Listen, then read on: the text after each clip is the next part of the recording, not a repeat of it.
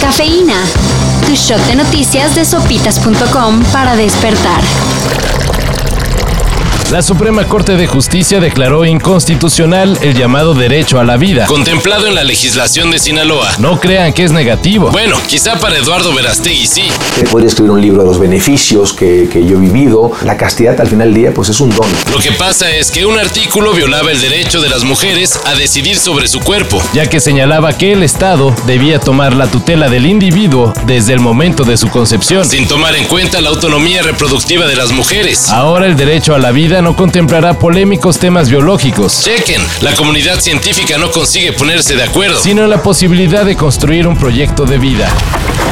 Ya hay propuesta de la escultura que reemplazará al monumento de Cristóbal Colón que estaba en Avenida Reforma. Será Tlali, una enorme cabeza de mujer olmeca cuya realización estará a cargo del escultor Pedro Reyes. Como era de esperarse, tras la presentación del proyecto ya hay muchas críticas. No parece indígena de México. Es la cabeza de Juárez 2.0. En fin, ya veremos cómo queda. Se prevé inaugurarla en febrero del 2022.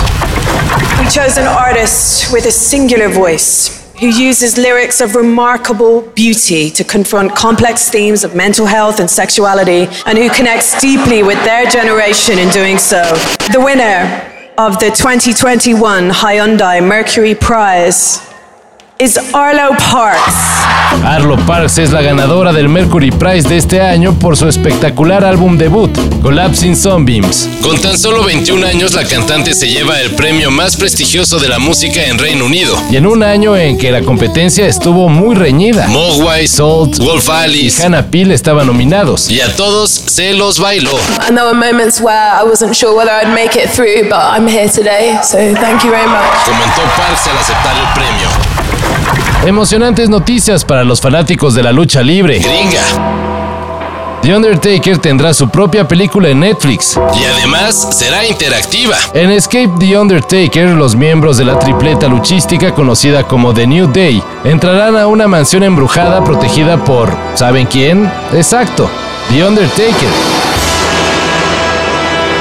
Así que la idea es que el espectador ayude a los del New Day a no ser atrapados por el enterrador. La película estará lista para celebrar Halloween.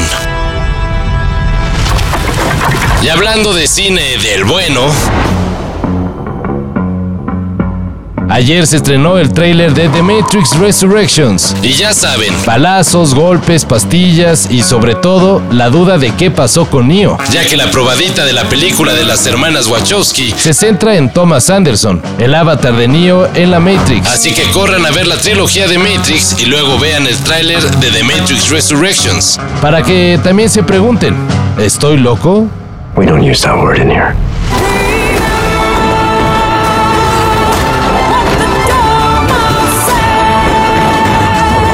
The Matrix Resurrections se estrenará el 22 de diciembre. Para esta y mayor información en sopitas.com. Cafeína. Shot de noticias de sopitas.com para despertar.